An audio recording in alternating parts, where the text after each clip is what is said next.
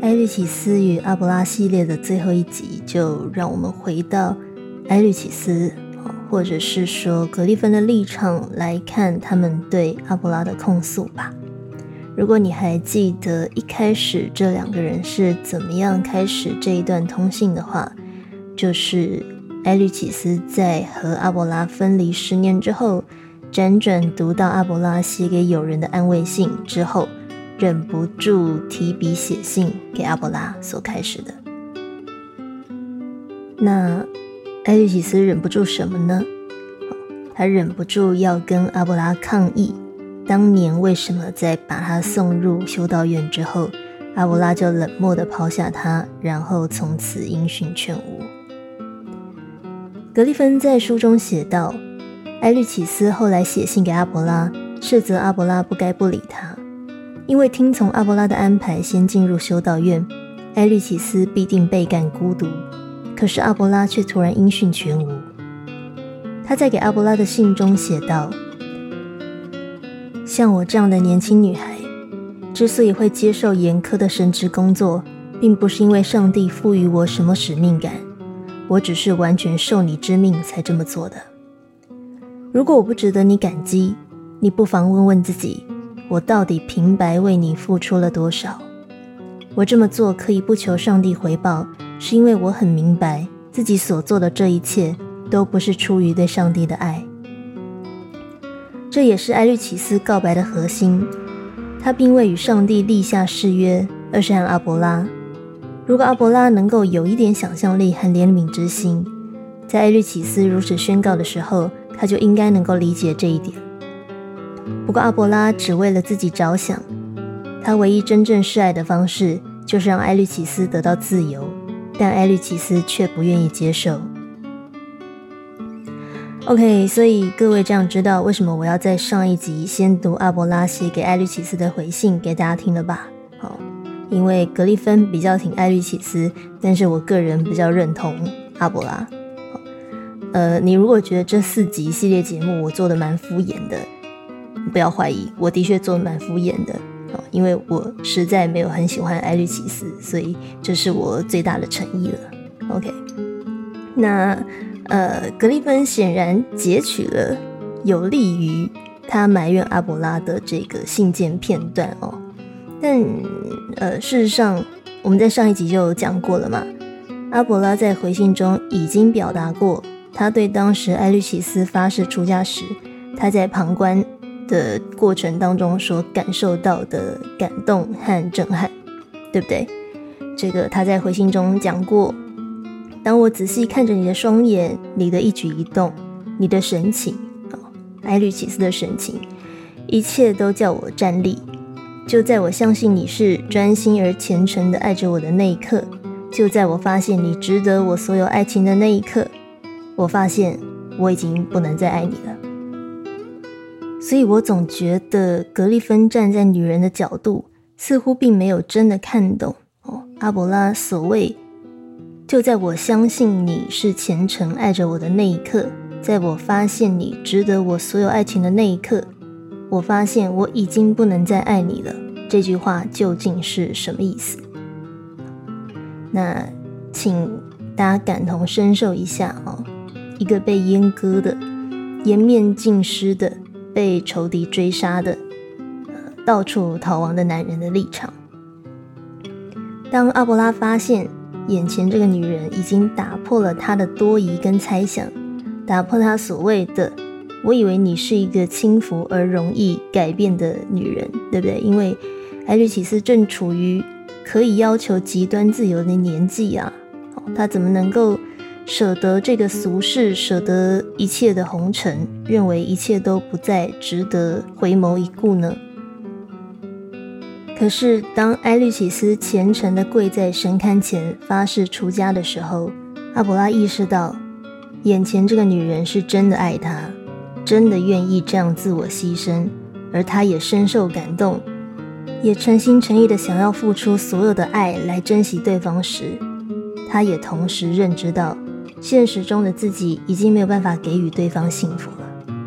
所以，就算这是一个挺大男人主义的观点。就算埃律启斯不会要求阿伯拉养他，或如同过往那样和他行鱼水之欢。但对阿伯拉和他的男性自尊来说，他已经没有办法在情欲层面或生活层面给予他所爱的女人照顾和幸福了。这一点就使他的爱如此折磨着自己，让他说出“我已经不能再爱你了”这样的话。呃，你知道我在读他们的通信的时候，常常会觉得有一种让人哑然失笑的悲哀。表面上好像是埃律奇斯在对阿伯拉疯狂的示爱，但阿伯拉却从头到尾都只重视自己的需求跟想法，而无法接收到埃律奇斯的情谊，对吧？至少这个格里芬是这样认为的。但是我的看法却相反，我看到的是阿伯拉接收到了埃律奇斯的情谊，可是他已经没有办法承受这份爱了。所以，除了也表达自己对艾律奇斯的爱意与不舍之外，阿伯拉也只能使劲的说服自己收回这份爱，并且要艾律奇斯也收回，不要再这样热切的向他示爱了。然而，艾律奇斯却活在自己因为和对方复联，所有的回忆再度被掀起的激情当中，呃，进入一个自说自话，甚至自我单立的状态。完全没有想要听阿伯拉说话的意思，也就是说，这几封书信往来实际上根本没有什么有效的沟通存在。阿伯拉说阿伯拉的，埃律启斯说埃律启斯的，两个人鸡同鸭讲，呃，更多的可能是抒发自己压抑已久的情绪吧。呃，再来一个问题哦，是我们要回到。在二十二集的最后所提到的，这个艾律奇斯之所以坚持要当情妇而不当妻子，是因为他要追求一种超脱利益、不求回报的爱，对吗？可是你从艾律奇斯对阿伯拉在信中的埋怨来看，你说艾律奇斯真的不求回报吗？看起来似乎不是。诶，你看他不是在信里写说，如果不值得你感激。你不妨问问自己，我到底平白为你付出了多少？所以你怎么可以就这样抛弃我，跟我断联？你这个负心汉！因此看起来埃律奇斯还是有所求的，不是吗？呀，他也许不要阿伯拉的钱、阿伯拉的名声或社会地位，可是他要的东西比这些东西都可能还要来得更难，因为他要阿伯拉回报他的情感。而且至少要像他对阿伯拉投入的情感那么多。这句呃抱怨背后的台词就是：因为我那么爱你，所以你也必须要那么爱我，对吧？那呃，我们等下会揭露更多这个艾律启斯在写给阿伯拉的第一封信当中的内容。那你会发现哦，至少啦，我揭露的内容当中，你会看到。艾律启斯动不动就情绪勒索一下阿伯拉哦。如果这个我是阿伯拉的话，我想我应该会压力很大，觉得很窒息吧。呃，anyway，我们先把格里芬的说法看完哦。他继续写道：这个阿伯拉强迫埃律启斯顺从自己的意思，同时也剥夺了埃律启斯向他证明无尽爱意的机会。他认为阿伯拉这样占有欲强的恋人，经常会犯这种错误。而阿伯拉犯的更大的错误，就是要埃律启斯比自己先发愿顿世。埃律启斯后来一直无法忘记这个屈辱。他在信中写道：“我承认，在这件事情上你不信任我，让我悲伤羞辱的不可自已。上帝明鉴啊，只要你一句话。”即使要我下地狱，我也不会有任何迟疑的。如今更胜从前，只要不能跟着你，我就哪里也不去。真的，因为没有你就没有我的存在。阿伯拉对埃律奇斯的缺乏信任，显示他错估埃律奇斯对他的爱。阿伯拉以自己的标准来判断一切，而埃律启斯也看得明明白白。只要你一句话，即使要我下地狱，我也不会有丝毫迟疑。这个埃律启斯这么极端激进的发言，真的单纯只是对阿伯拉的爱吗？这就是我 question 的地方。我个人没有格利芬这么一厢情愿啦，因为我觉得有很大一部分只是因为艾律奇斯的这个 M 体质比较强烈哦，他比较热爱受虐而已。呃，大家可能不晓得，根据这个《情妇史》这本书的描述。呃，阿伯拉还在当艾律奇斯的家教的时候呢，他们就常为了在上课中掩人耳目哦，进行这个爱做的事情，而以老师拿鞭子抽打学生的方式，非常 BDSM 的玩法来掩人耳目。那艾律奇斯当时非常的乐在其中，所以大概可以 get 到他们平时的这个鱼水之欢的 style 就是。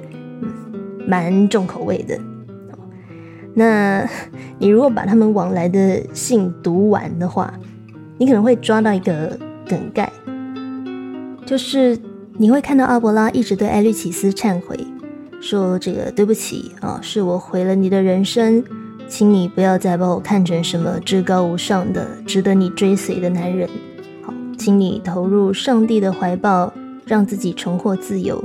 不要再单溺于我们过往的情爱之中了。可是呢，艾律奇斯的回信却是死都不依哦。他不断要阿伯拉不要丢下他，要阿伯拉继续当那个支配自己、让自己崇拜的男人，甚至他希望阿伯拉继续当那个圣人、导师。好如果对方愿意施舍他一点残余的爱也好，甚至愿意只在宗教上面指导教育他也好。反正只要阿伯拉还愿意继续跟艾律奇斯通信，不要断裂，艾律奇斯什么都好。可是呢，面对阿伯拉抬举他，并且降低自己的地位这件事，艾律奇斯却一反常态的会发脾气哦。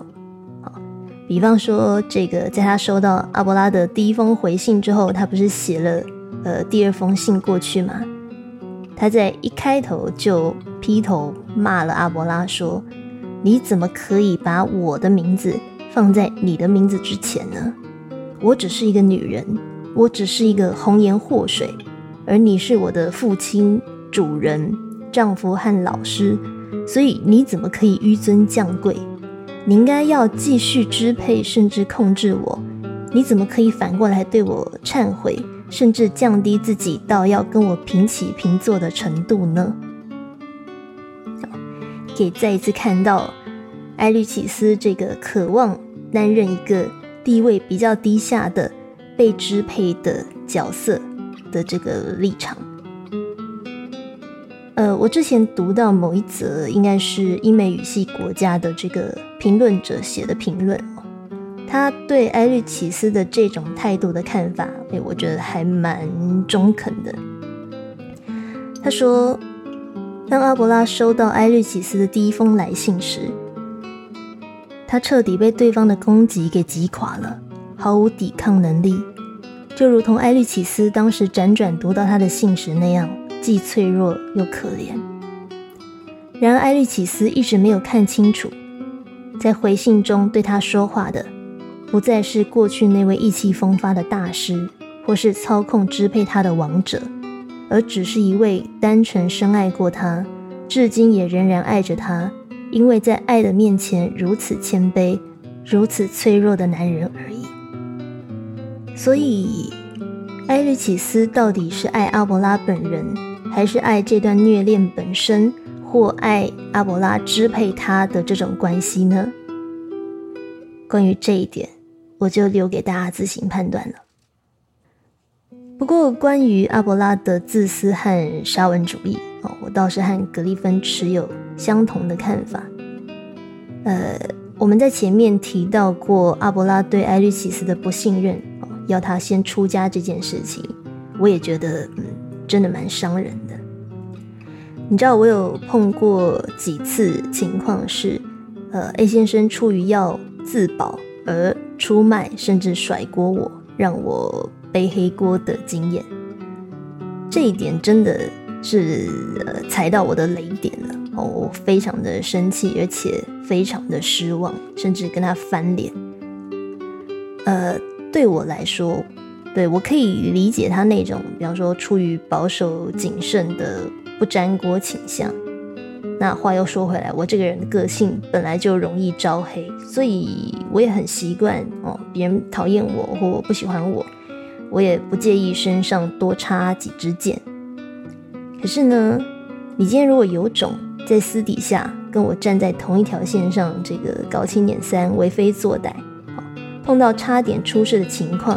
感觉快要失衡了，你就脚底抹油，然后把责任推得干干净净，甚至还这个倒戈到敌方那边，倒打我一耙，来表示跟我撇清关系。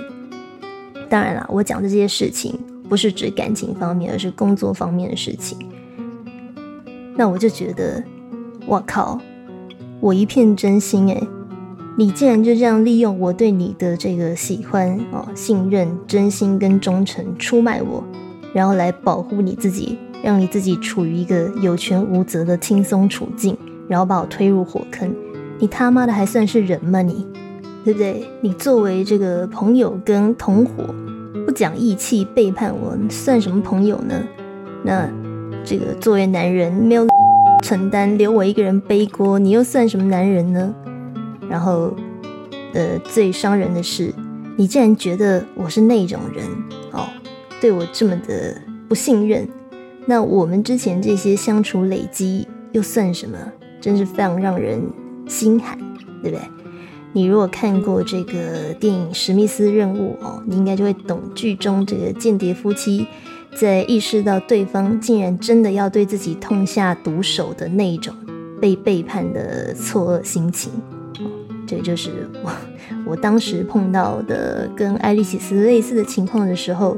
我有的心情，但是呃，作为人，我也得说，这个就是人性的一部分嘛，对不对？如果他的个性就是这样子，那与其说他不信任我，不如说他可能不信任任何人呢。至少这个几次下来，我也大概知道了一个模式，就是他可能有一些后悔自己放得太松哦，或太大意疏忽。让我跟他的关系太亲近了，那这一点会让他觉得可能觉得很不安全吧，所以他需要靠这样的做法来把我推出他的堡垒之外。可是理解归理解，呃，当然我也不晓得是不是真的啦，至少我的诠释是这样。但我不喜欢这种感觉啊，感觉超差的。所以呀，有好一段时间。我真心觉得，妈，这家伙真是个烂人，俗啦，哦！但是我还是非常不争气的继续，呃，喜欢跟原谅他。那关于这一点呢，真的非常的不健康，请大家千万不要效法。可是啊，呃，平心而论，这个我的个性本来就是一个不按牌理出牌，也不太受控的人哦，三不五时还会这个踩个线、越个界，做一些让。守规矩的人们会感到很棘手的事情，所以啊，他防着我某种程度也算是合理的，对不对？谁知道我什么时候就会突然暴走哦，或翻盘，陷他于这个难以收拾的困局之中呢？这个我发疯起来的时候，可是连我自己都会害怕的。所以呀，回到我自己的立场，既然我不能改变他的个性。但又要继续跟他相处下去，那我也只能学着保护自己了哦，不要因为喜欢对方而心甘情愿的这样被对方这个欺负占便宜。当然啦，被占便宜也不全然没有好处啦，因为至少到后来换我背叛他的时候呢，这个我的罪恶感也因此减轻了许多，因为我就当我这个报复回来了嘛。虽然我也得说。这种运作模式真是他妈的很鸟，但是我觉得在这种呃不全然能够信任对方的关系之中，啊婚外情关系之中，或者这个他会因为不信任我而伤到我之前，呃，我想这也算是某种程度的，你爱一个人就要接受他的优缺好坏的一个方式吧，对吧？呀，你要接受对方所有的个性，对哦。但是没有说你不可以阻挡反击跟报复他对你做的所作所为嘛。反正这个对方也不讲武德，那我何必客气呢？呃，反过来讲，呃，他也蛮包容跟接纳我这种会暴走哦，会横冲直撞、到处惹事，呃，一旦杀红眼就不管分寸跟节制的个性，所以我觉得也算彼此彼此啊。呃，我要讲的是，很久以前的我的确会像艾律奇斯那样哈，被人家卖了，还帮人数钞票。然后回过头来才发现委屈了，然后才开始抗议。但是后来我就不这么干了，因为我不想要当跟奴婢啊、跟小太监一样的这个受虐狂艾律奇斯。所以，呃，课题分离和界限的设立，老实说帮了我蛮大的忙，让我可以杜绝这种妇人之仁。我们在。这个谈赛季的六集故事里面讲过的，不要有妇人之仁，不要有没必要的这个同理心和体谅。我也开始有能力可以说出 “sorry，老娘不干”，我拒绝接受，或者你不准这样玩弄我，这样子的一个比较清楚的界限的设立跟自我保护。但你说这个对方会不会愿意配合哦，或是愿不愿意听进去你讲的话？哎，这就要看对方的选择了。但至少我可以保护自己不要亏损吧，对不对？我可以因此换得别人对我最基本的尊重。至少啦，至少后来他就没有再这样子欺负我了。所以就这点来说。哦面对这么甘于牺牲自己，甚至不断的引诱对方来欺负或是压榨自己的艾律奇斯，呃，老实说，我觉得阿伯拉没有继续利用跟欺负他，也算是真爱了。哦，呃，至于沙文主义的部分呢，这个格利芬的说法是这样，他说。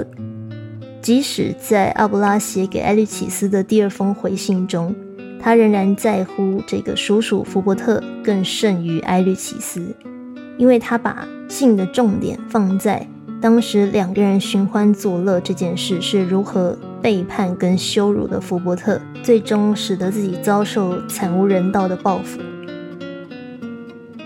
这显示阿伯拉关心的仍然是男人的世界。而女人与此完全无关。而当阿波拉谈到两个人一起出家时，他对艾利奇斯说：“如果你之前没有和我结婚，那么当我出家时，你还可以留在俗世，回应亲友的请求，或继续享受肉体的欢愉。”这再度显示阿波拉对艾利奇斯本人及他所付出的爱根本所知有限。艾利奇斯这时开始怀疑。自己所说的一切是不是完全没有用？阿布拉怎么可以如此侮辱他，而且又如此迟钝？难道他先前写的信还不够明白吗？阿伯拉仍然用自己的标准来评断艾律奇斯，这证明阿伯拉正是有史以来最缺乏想象力的爱人。他一直以为婚姻对艾律奇斯毫无保留的爱有某种补偿作用，尽管艾律奇斯已经告诉过阿伯拉。自己愿意跟着他下地狱，这让人不免觉得艾律奇斯应该要放弃，让阿伯拉看清事实，不然他还能说什么，又还能怎么做呢？因此，两个人的信件从此之后便只谈论修道生活和宗教的戒律了。呃，我是这样子看阿伯拉的沙文主义的。我觉得阿伯拉不是没有看懂埃律奇斯的表白，只是他的沙文主义让他执意要用他自己认为这样才是对对方好的方式来爱埃律奇斯。但是就这一点来说，埃律奇斯又何尝不是呢？难道埃律奇斯没有沙文主义吗？我的意思是，呃，埃律奇斯难道不也自我感觉良好的沉浸在？这个我愿与君绝的自我牺牲和圣母情节之中，洋洋得意着自己的爱有多伟大啊！我愿意跟你下地狱，而不管阿伯拉真正的想法和需求吗？那要讲沙文主义，这两个人恐怕彼此彼此吧。讲一个讲一个我爸妈的小故事这个以前只要到了冬天哦，天气很冷的时候，呃，我爸很晚下班回家，要把车停在一公里外的停车场时，我妈就会坚持她要骑摩托车出去载我爸回家。为什么呢？我妈的用意是，这个都已经半夜了哦，天气又冷，所以她舍不得我爸天寒地冻还要慢慢走路回家。所以就想要骑车赶快载他回家休息。可是呢，我爸一直很反对我妈这么做，因为他觉得天气那么冷，他实在舍不得我妈还要特别出门一趟吹风啊，而且天色很黑，晚上骑车不安全，他不想我妈冒这个无谓的风险出交通意外。而且他走路很快啊，一下就到家了，所以他觉得我妈这么做很没有效益。因此，他总是这个拒绝我妈这么做，哦，拒绝我妈骑车出去载他。但是我妈是一个很怕冷的人，所以从她的角度来看，她会觉得我爸应该也跟她一样，很忍受不了冷。只是偏偏我爸呢是个很不怕冷的人，停好车之后，这个吹个冷风走一段，其实对他来讲还挺舒服的。所以他从他的角度来看，就会觉得我妈的顾虑。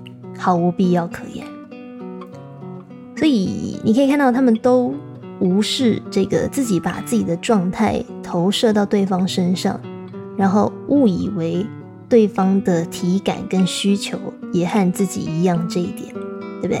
我妈觉得冬天好冷，要是有人可以这个骑车载她赶快回家多好啊，所以她就觉得我爸应该有这个需求。可是我爸觉得不会啊，天气凉凉的，我自己走回去很 OK 呀，所以他没有办法理解我妈为什么执意要这样做。然后呢，他们就这样固执的各持己见哦，固执的坚持用自己认为体贴的方式爱对方，然后每一年冬天都要因为这件事吵上好几架，哦，吵到最后呢，我妈就委屈哭了。我爸就有苦难言，然后整个家气氛就非常的僵。我当年作为一个被干扰的旁观者，我真的觉得这两个人超蠢的，蠢透了。那阿伯拉跟艾瑞奇斯的通信也给我这种感觉。我每一次读都在想说，这两个人到底在干嘛？为什么一直鬼打墙？烦死人了。可是呢？回顾我自己和 A 先生在面对类似的情况时，我发现其实我们两个也没有好到哪里去。我们同样这个自说自话，同样固执己见，同样想着这样做是为对方好，想着这样做可以保护对方，但结果呢？最终我们还是伤害了对方，真是非常的笨拙。所以我不晓得这是不是感情关系当中必然会面对的一种可笑的吊诡。但如果人们可以放下我这样爱人的方式，真是好伟大、好棒棒的这种啊自我满足和自我单立，而可以真的看见跟理解对方的需求，然后在表达自己的诚意之后。尊重对方的选择，我不晓得，也许爱就可以被更自然而然的传达，而不会在一堆误会跟互相错过之中被消耗殆尽了吧。好，呃，格里芬站在情妇或者说艾律奇斯的立场对阿伯拉的埋怨，我们到这里先告一段落。呃，这里我想要回头哦，补充一件事，就是埃律奇斯和阿伯拉在通信的前后发展跟整个脉络到底是怎么样的？希望让大家可以对发生什么事更有概念。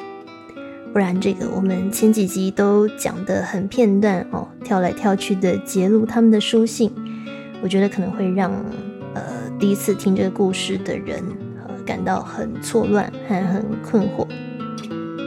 OK，事情是这样的啊，首先是在艾律启斯二十二岁，然后阿波拉四十一岁那年，埃律启斯先出家了，阿伯拉再出家。然后呢，这两个人就断联了十年，直到埃律启斯辗转读到阿伯拉写给友人的信，于是这个已经三十二岁，成为修道院院长的埃律启斯就提笔写了第一封信，给五十二岁。仍然到处讲学授课的阿伯拉抱怨说：“哦，你十年来都不联络我，却愿意对朋友讲述我们之间悲惨的爱情故事。既然你勾起了我的回忆和痛苦，你要给我负责。我对你付出的青春这么多年，却连换来一句谢谢你的成全都没有。就算我们不能一起生活，不能见面，可以互相写信通讯也好，呃，写信不犯法吧，对不对？”能收到你的信，与你继续保持联系，对我的余生来说也能够表以慰藉。艾利西斯的第一封信就在讲这些事情。然后呢，他在这封信里提到，过去十年间，他为了写信给阿伯拉，他连找送信的人这件事都费尽心思，可是阿伯拉却从来没有回信。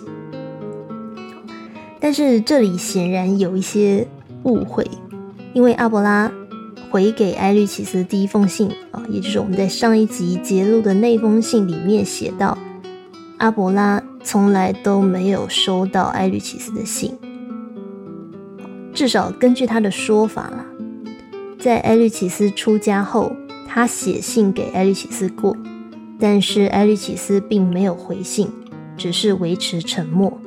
然后一直要到六个月之后，他才收到埃律启斯的信，所以这是一个很奇怪的事情哦。就这十年之间，真的像埃律启斯所说的，他们之间一点联系都没有吗？那阿波拉在回信里面讲到的，埃律启斯出家之后沉默了六个月才寄信给阿波拉，又是怎么一回事呢？这就是一个。千年前的罗生门悬案所以我们大概也很难追究事实为何。那总之，埃律启斯在收到阿伯拉的第一封回信之后，整个人就激动到不行，他就激情大爆发了。我猜啦，可能是因为，呃，他在把第一封信寄出去的时候，是一个呃单向抒发心情为主的行动。并没有真的期待阿伯拉会回信，所以当他真的看到阿伯拉的回信时，就某种程度代表他的这个单向的告白被对方接收并且回报了。这件事就让他心中又重新燃起这个熊熊爱火。所以艾律吉斯在写给阿伯拉的第二封信当中，就大致集中在这几个点上。好他首先回顾了过去两个人所受的苦，呃，牺牲的一切和失去的快乐。然后呢，他又看似贬义，实则褒扬自己的说：“哎，都是我这个红颜祸水哦，我充满了诱惑力，才会害你阿伯拉奇的色心，然后最后遭受酷刑。”接着呢，他在信中陈述这个自己一切的自我牺牲，都是为了让阿伯拉快乐。哦包括自己来到修道院，也不是出于自愿，而是都是为了爱。那再来呢？他强调了自己的伪善以及双重人格，说他自己是怎么样在人前表现的虔诚于宗教，人后却单溺于这个俗世的情爱当中，然后嘲讽了一下，哎，周遭这些人真是好骗。呃，这个部分格里芬有特别提到，所以我们等等再回过头来看。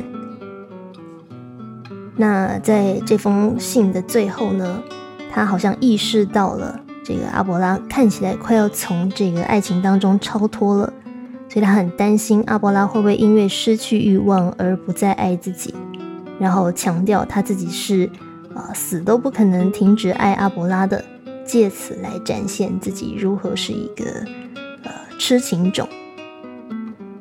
然后呢？我们的故事就在这里产生了一个歧义。这个根据梁实秋早年翻译的版本啊，在埃律启斯写了第二封信给阿伯拉之后呢，阿伯拉是没有回信的。那后来埃律启斯生了一场大病哦，几乎差点病死的程度。结果痊愈之后，埃律启斯又给没回信的阿伯拉寄了第三封信过去。那信的大意是说自己因为历经重病，终于清醒了，然后他决定他不要再爱阿伯拉，决定从此。忘记阿伯拉，并且好好皈依上帝。但 这个就像我在前几集提过的，这位小姐相当的心口不一因为她在这封重病之后的来信开头就呛瞎说：“呃，阿伯拉，你已经永远的失去我了。”可是却又在信的后半段疑似后悔起来。就说着这个天啊，我真的再也见不到你了吗？我好怀念你晶实的肉体跟诱人的嘴唇，怎么办？我还是为你疯狂。天啊，我竟然在信末这个打脸开头的自己，我真不应该把这封信寄出的，我应该把这封信烧毁的。但是他还是寄了，所以我在读到这封信的时候，真是深深的觉得这个艾律奇斯其实蛮有恐怖情人的潜力的。呃，有鉴于此，这个 这集的片头曲哦，我就选了林忆莲原唱、吴卓源翻唱的这个《为你我受冷风吹》。虽然艾丽奇斯已经死了很久的，但是如果这个痴情女子、疯狂的痴情女子还活着的话，啊，我们就但愿他会就此放下往事哦，不盼缘尽，仍留慈悲的。试着忘了过去有多美吧。那 anyway，这一封前后矛盾的信寄出之后，阿伯拉终于回了第二封信，也就是他们总共六封书信往来当中的最后一封信。阿伯拉在信的一开头就说了：“他说不要再给我写信了，艾律奇斯，不要再给我写信了。”我猜啦，大概阿布拉也觉得受不了了吧？因为根据这系列情书的某一版英文译本，这个版本的编辑就在呃这封信的前面写了一段文字。他说：“阿伯拉终于克服了那个让他难以忍受的激情，所以他决定要结束和埃律奇斯之间危险的通信。因此。”接下来的这封信虽然写的不亚于他的第一封信，但是里面已经不再有世俗的激情，而是充满最热烈的虔诚情感和最感人的劝告，劝埃律启斯放下情爱，将情感升华为对上帝的爱。我们的故事就是在这边出现歧义的，因为在呃梁实秋的译本之后，这个欧美新出版的译本。似乎有找到更多埃律启斯和阿伯拉之间的其他通信，所以在新的译本里面，两个人通信的数量并不是原先的六封信，而是八封信。而且呢，从这个比对表当中看起来，在埃律启斯寄了第二封激情大爆发的信过去之后，阿伯拉是有回他信的。所以这个情况就跟原本六封信的版本比起来，哦阿伯拉没有回信的情况比起来正好相反。呃，我后来有找到这个八封信的英文版译本啊，但是因为时间有限的关系，哦，我没有空去比对这个新旧两个版本到底有哪部分是互相对应，又有哪部分是分歧的。所以呃，我在这里就还是采用了。梁实秋的旧版的这个译本，也就是艾利奇斯写了激情大爆发的信过去之后，阿波拉并没有回信的这个版本来讲他们的故事。好，好，那让我们回到艾利奇斯的这个激情大爆发的第二封信。他在这封信里面提到一个很有趣的点。就是他极力的在描述自己作为修道院院长有多伪善，天天过着双重人格、欺骗他人的生活。格里芬指出，埃律启斯曾经不止一次提到自己虚伪作假，比方说，他曾经说过：“男人们说我贞洁，他们却不知道我的虚伪。他们认为肉体的纯洁是种美德，虽然美德不在于肉体，而在于灵魂。我被视为是虔诚的，但是此时宗教内部几乎无一虚伪。只要你不冒犯男人的观点。”你就能够得到最高的赞誉。艾律启斯大胆的自我剖析，接着又说道：“我戴上面纱是因为阿伯拉你的命令，而不是出于对上帝的爱。长久以来，我的伪装欺骗了你，也欺骗了许多人，让你把虚伪当成虔诚。你强行出现在我的祈祷之中，要我付出你对我的所求。”从这里可以推断，埃律启斯所谓的虚伪，和他生命中的其他部分一样，都是对阿伯拉爱的表现，同时又不让阿伯拉看出他的痛苦，因为他知道阿伯拉能替他做的恐怕很有限。不过，埃律奇斯也在信中指责阿伯拉，说阿伯拉连这一点点都没有替他做到。然后呢，埃律奇斯一针见血、毫不退让地说。即使肉体承受极端苦刑，如果心中仍有犯罪的意念，仍然燃烧着欲望之火，那一个人又怎么算是忏悔自己所犯的过错呢？格利芬认为，埃律奇斯一点都不虚伪，因为他从来不对自己或上帝作假。埃律奇斯既勇敢又自傲，他能把最糟糕的工作。也就是担任引导姐妹们的修道院院长做到最好，不管他私底下承受着多么极端的痛苦。OK，这是格利芬对埃律奇斯口中我很虚伪的描述跟观点。呃，基本上我还蛮同意的。艾律奇斯在面对自己的情欲、呃邪念。出家的动机和演出乖乖牌给众人看这些事情上面的确相当的诚实，而且老实说，他在信中原本的说法哦，比格利芬引述的还要更直白露骨且不以为然。我念几段给大家听。艾利奇斯说：“光是受罚是无法赎罪的。一个人如果心中还有情。”依然充满欲望，受这些苦有个鸟用。承认自己犯错，然后接受惩罚，这一点都不难。但要将深入心底的我们享受惯了的快乐完全舍弃，并且不再眷恋，这才是真正难的地方。然而，这个世界上有多少人勇于认错，绝不改过？他们谈起自己的罪，反而还得意洋洋。心中的悔恨伴随口中的忏悔，毕竟只是少数。我与你相爱时经历了这么多快乐，所以我无法也不愿意悔过，也无法不去再三回味当时的幸福。无论我多努力，甜蜜的念头都仍然如影随形，让我再度想起那些我应该遗忘的东西。在我的梦里，我们仍在一起，放弃了哲学。沉溺于激情，然后我泪流满面的醒来。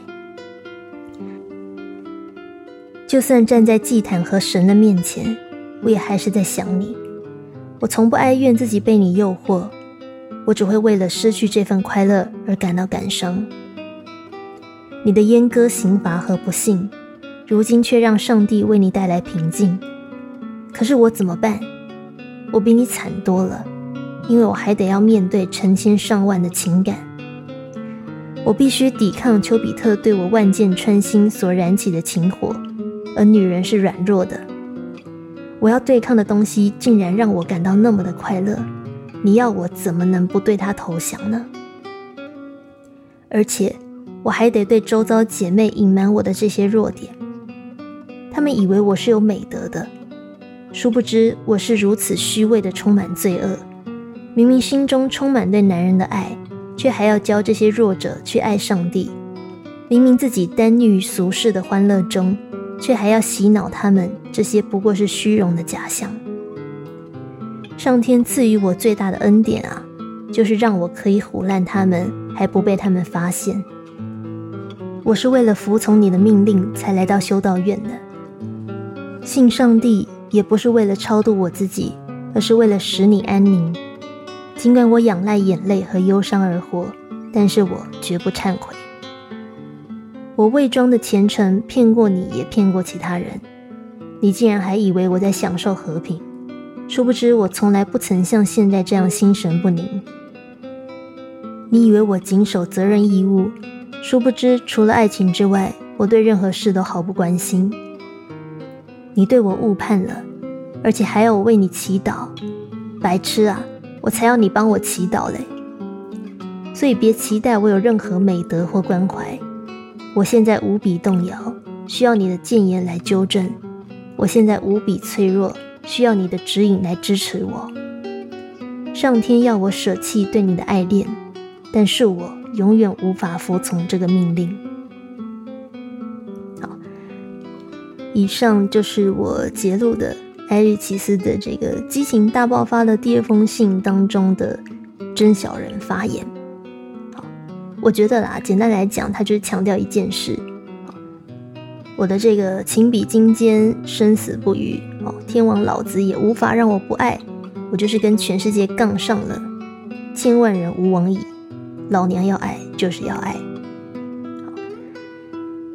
这一段狂妄的发言呢，让我不禁想到这个紫微斗数的十四主星里面哦，有一颗星叫做廉贞，就非常具有这样的风格。廉贞怎么写呢？就是廉洁的廉，忠贞的贞，所以字面上看起来，这颗星的意涵就是廉洁又忠贞，对不对？好像很好哦。可是如果你回想一下，贞节牌坊的贞节后面两个字，通常都跟着另外哪两个字呢？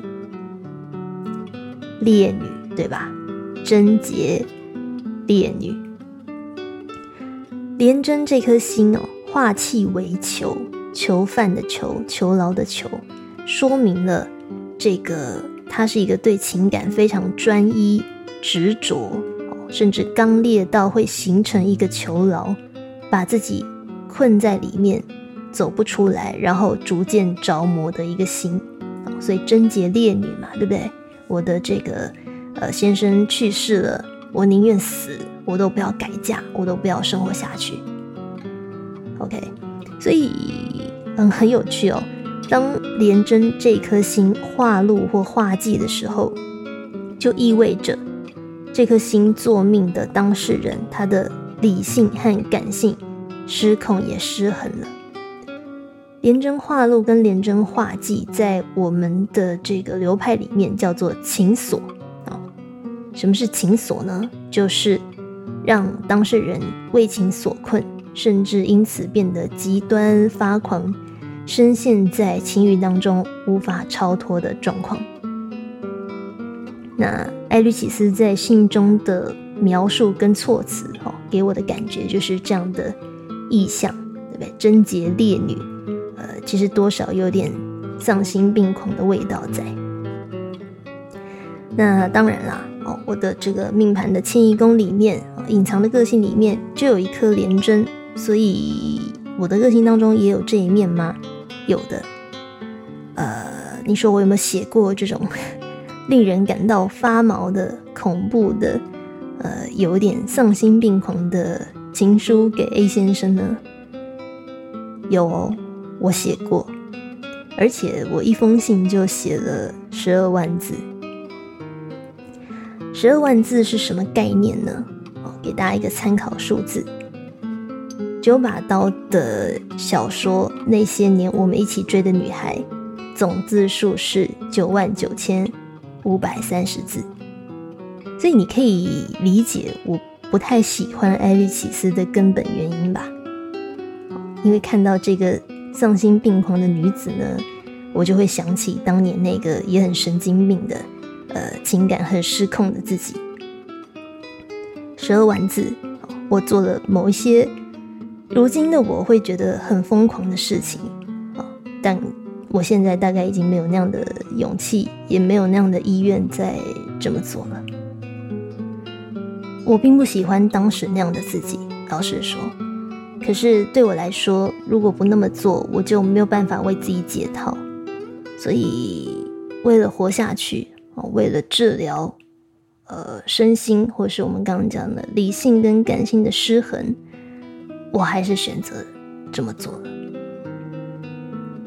呃，我必须说了，易先生从来没有回应这件事，虽然让我很难过，但是我觉得这是一个明智的选择，对不对？否则 现在可能呢就会被我无良无耻的拿来揭露，当做这个节目的素材。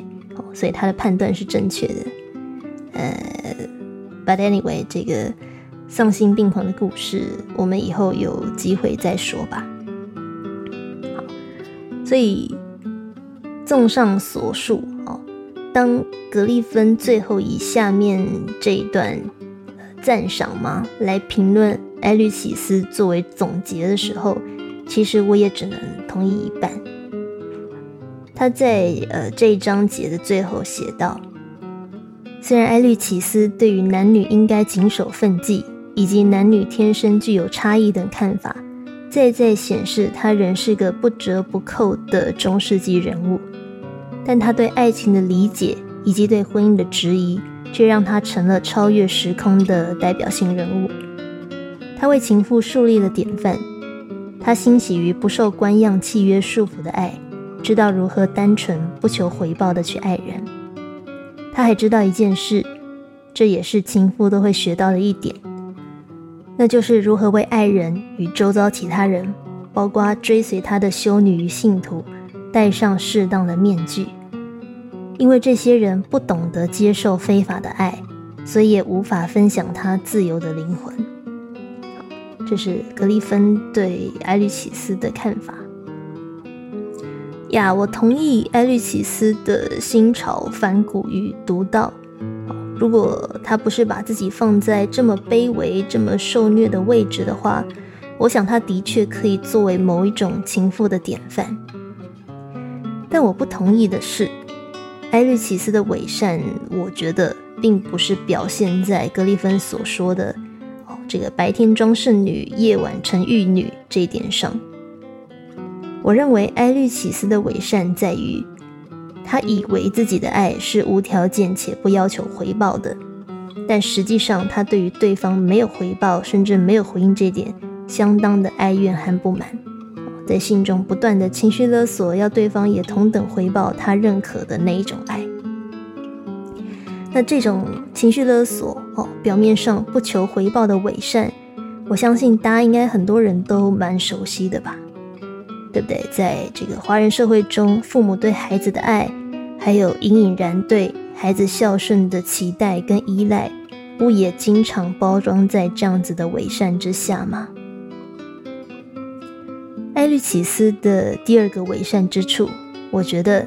在于他以为自己的牺牲、奉献、付出，全然都是因为他爱阿伯拉所致。但实际上，阿波拉只是一个让他投射的对象。我认为艾律奇斯真正爱的，其实是那一个为爱痴狂、没有底线，所以很伟大的自己。我认为他爱的是疯狂恋爱中的激情的自己，而不是阿波拉。所以他在书信往来之间听不进去阿波拉真正要对他说的话和表达的爱，我想也没有什么好令人意外的，因为他显然沉浸在自己的小宇宙之中，玩得相当的开心。那不晓得阿波拉是不是看透了这一点？我其实蛮喜欢他最后回给艾律奇斯的信的。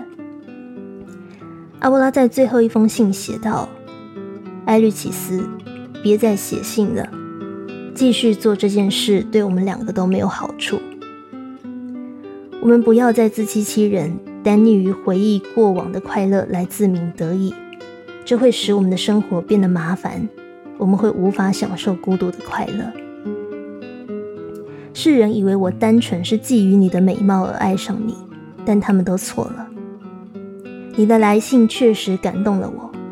我无法冷漠地阅读那个亲手写的文字，我因此叹息哭泣，而我所有的理智都不足以向我的学生掩饰我的软弱。所以皈依上帝吧，艾律奇斯，这是我最后一次给你忠告了。你的心曾经对我的爱如此易感，而他现在要来遵循我给你的指引了。请为你的救赎流泪吧。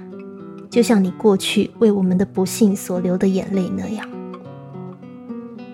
我之所以对阿波拉的回信很有共鸣，是因为，呃，我体验过再度恢复联系这件事所带来的快乐和痛苦。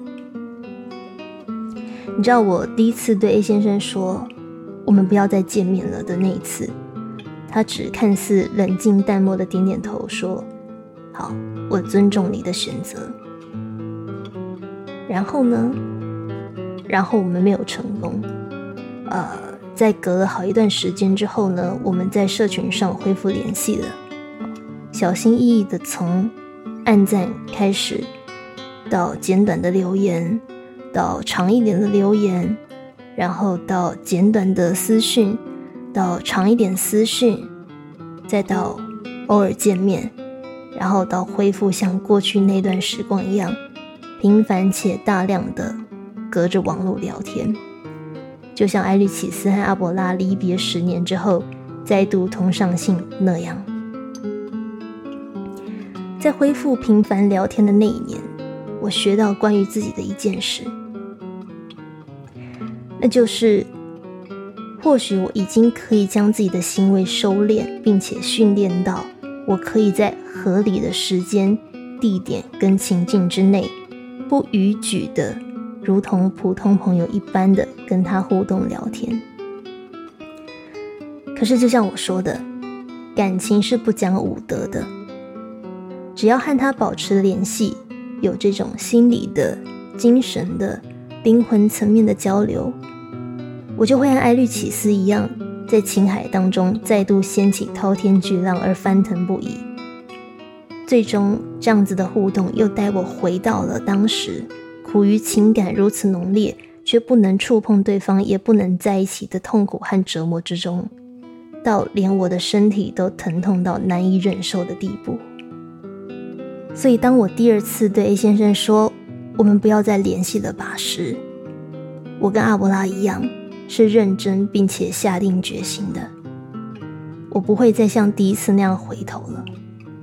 因为我回头过，而我知道结果会让我无法承受。呃，在那一次的最后，A 先生在离开之前问我说：“你一定非得要做到这种程度吗？”我虚弱的点点头。是的，我一定要做到这种程度，因为我不想再把自己困在情锁当中了。就让我的二十几岁留在情锁中吧，我不后悔，而且后悔也没有用。但是三十岁开始，我想要新的人生。啊，虽然我们很久以后才会聊到《收信快乐》哦这一部讲从老朋友、笔友转为婚外情的经典舞台剧。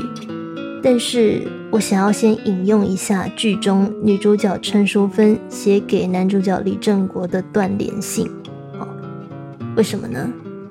因为要说到不伪善，我觉得陈淑芬比艾律奇斯更诚实的面对自己，更不伪善。陈淑芬用了和阿波拉一样的开头，他说：“我们不应该再通信了。”这是个虚伪的过程。我们真的关心彼此吗？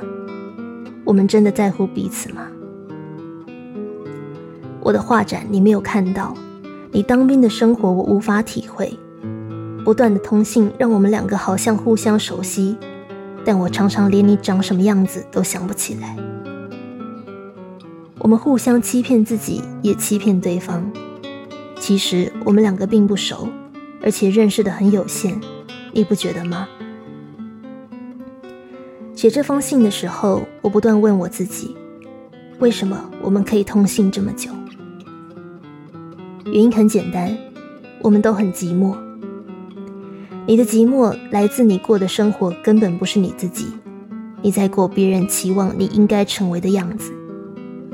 现在的你可能连你自己最真实的状态是什么都不知道了，因为你已经习惯了那种假象，假的久了，好像就成真的了。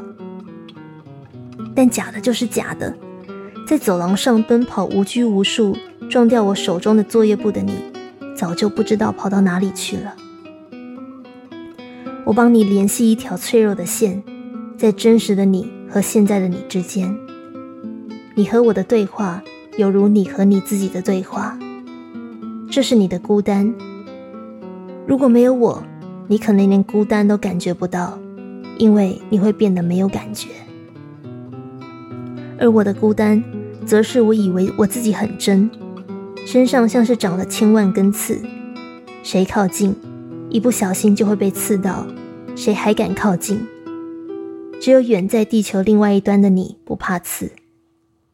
如果我们要长大，就别再通信了吧。如果我们要长大，要继续往后的人生，就别再通信了吧。呃，尽管正是因为艾律奇斯的为爱痴狂和阿波拉的舍不得放不下。我们的世界文明才因此多了一部隽永流传的经典的伟大的情书。所以怎么说呢？如果每个人对情爱都那么的冷静理性，这个世界恐怕就太无聊了，对吧？关于埃律启斯和阿波拉的故事是这样结束的：在阿波拉死后，依照他的遗愿。由还活着的埃律启斯接收了他的遗体，并且葬在修道院之内。那在往后的千年当中，呃，他们因为社会宗教礼仪的变迁而数度合葬、分葬、迁移，而关于他们的爱情也衍生出诸多传说。传说当埃律启斯也去世时。有人将阿伯拉的棺木打开，要把艾律启斯也葬在里面。然后在棺木打开的那一刻，呃，先走二十年的阿伯拉的遗体，据说仿佛张开双臂，等待艾律启斯的到来。也有传说，六百多年之后，拿破仑的妻子约瑟芬在听闻两个人的爱情故事之后，深受感动。于是命人将当时被迫分葬的艾律奇斯和阿伯拉再度合葬，葬在巴黎的雪兹神父公墓。当然，也有一说，哦，这是市政府的决定。传说呢，在巴黎西提岛上的花屋十一号，是当时两人曾经短暂一起生活居住过的地址。还有传说，如果一对年轻的恋人，他们的恋情受到长辈的阻挠，他们可以到埃律启斯和阿伯拉的坟墓前许愿，来化解阻碍。呀，有这么多的传说，但就像网络上的某一篇评论所说的，这些终归都是传说。无论埃律启斯和阿伯拉的爱情是真心真意，还是一厢情愿，纠缠不清之所以刻骨铭心。或许就在于那不清不楚吧。或许艾律启斯的成立和阿伯拉最终的解脱，告诉我们的另外一件事是：纠缠不清的爱，到头来都是自己和自己的放不下在斗争，而与对方无关。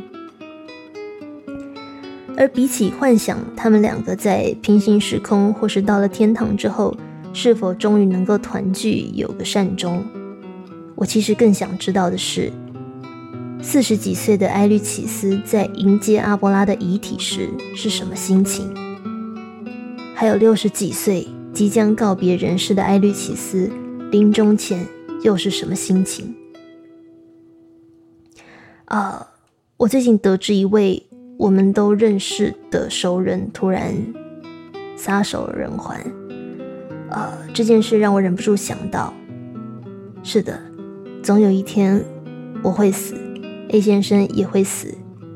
我们曾经经历了某一种生离，终究也会迎来死别。曾经有人问我，把爱情谈成传奇，听起来很过瘾，至少此生不枉走这一遭了吧？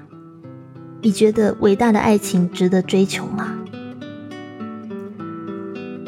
你觉得伟大如艾律奇斯和阿波拉的爱情值得请毕生之力追求吗？